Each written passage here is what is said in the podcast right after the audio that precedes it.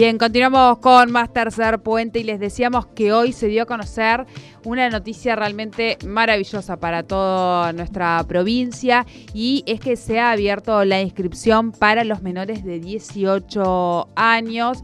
Eh, ahora creo que comienzan con factores, me parece que hoy comenzaban con factores de riesgo, pero en este caso estamos hablando de aquellos que puedan empezar a vacunarse porque estaría a disposición la vacuna moderna. Vamos a conocer más sobre cómo va a ser este dispositivo de vacunación, estos dispositivos de vacunación que supongo van a ir organizándose hacia en las siguientes semanas. Para hablar de esto nosotros estamos en comunicación con Matías Neira, él es director provincial de atención primaria de la salud. Buenas tardes, bienvenido a Tercer Puente, Jordi Sole te saludan.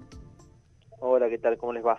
Bien, bien. Bueno, muchísimas gracias por atendernos. Decíamos hoy, excelente noticia ha dado a conocer el gobernador en un anuncio en conferencia de prensa respecto a esta apertura para poder vacunar a, niños, a, niños, ¿sí? Porque vamos desde los 12 hasta los 18 años y en este caso sería con, eh, corregime si me equivoco, con la vacuna moderna.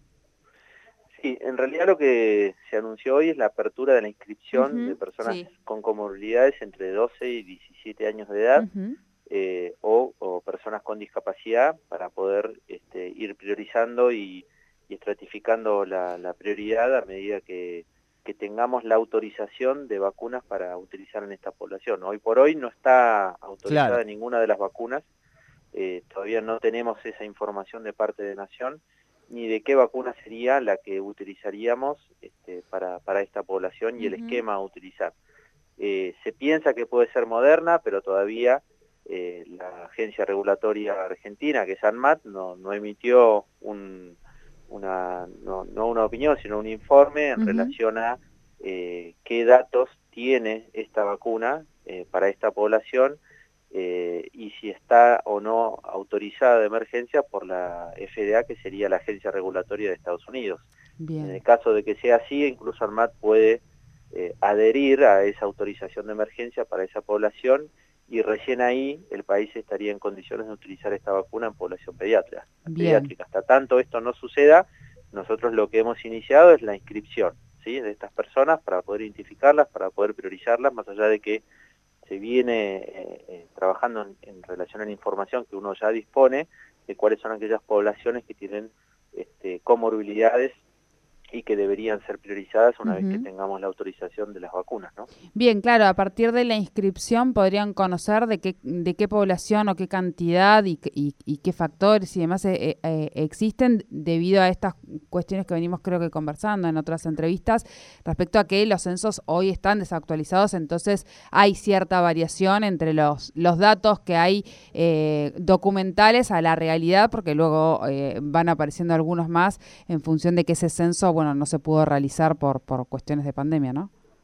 Sí, sí, claramente. Además, también ya venimos haciéndolo con los servicios y los hospitales de, pediatría para, para, tener esa información, que cada servicio dispone de esa información.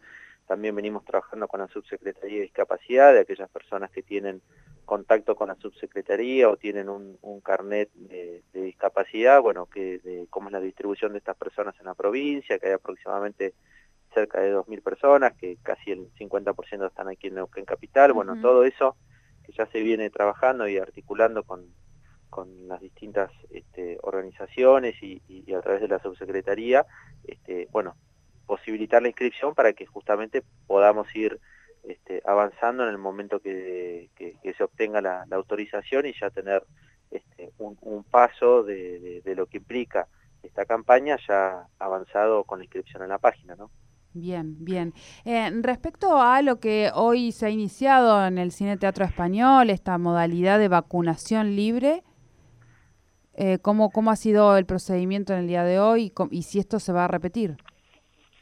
Sí, la verdad es que funcionó muy bien eh, como nuevo dispositivo en el Cine Teatro, hicimos casi 700 dosis entre las 8 y las 2 de la tarde. a la mañana, a primeras horas de la mañana ya había casi toda una manzana de fila para ingresar, pero bueno, se, hizo el ingreso muy rápido y, también con la participación de, la organización del teatro, la verdad que funcionó muy bien con, la organización, con, el ingreso de las personas e incluso se, vacunó en el, escenario del teatro, así que se, fue una jornada muy, muy, muy importante y 700 personas pudieron vacunarse este, rápidamente, ¿no? Eh, ahora estamos haciendo una demanda también en el Estadio Rucaché, que a partir de las 3 de la tarde para personas mayores de 18 años con inscripción en la página, y en el día de mañana vamos a estar este, de nuevo también vacunándonos en el cine español y, en los dispositivos de Rucaché y Don Bosco, más eh, gigantes haciendo esquemas. Así que la, la vacunación libre implica que toda persona que tenga domicilio en la provincia de Neuquén puede acercarse a alguno de estos dispositivos que estén funcionando en ese momento, sin vivir necesariamente donde esté en ese momento en la localidad, o sea, si está por aquí por trabajo en Neuquén y vive en Zapala, que se pueda vacunar igual.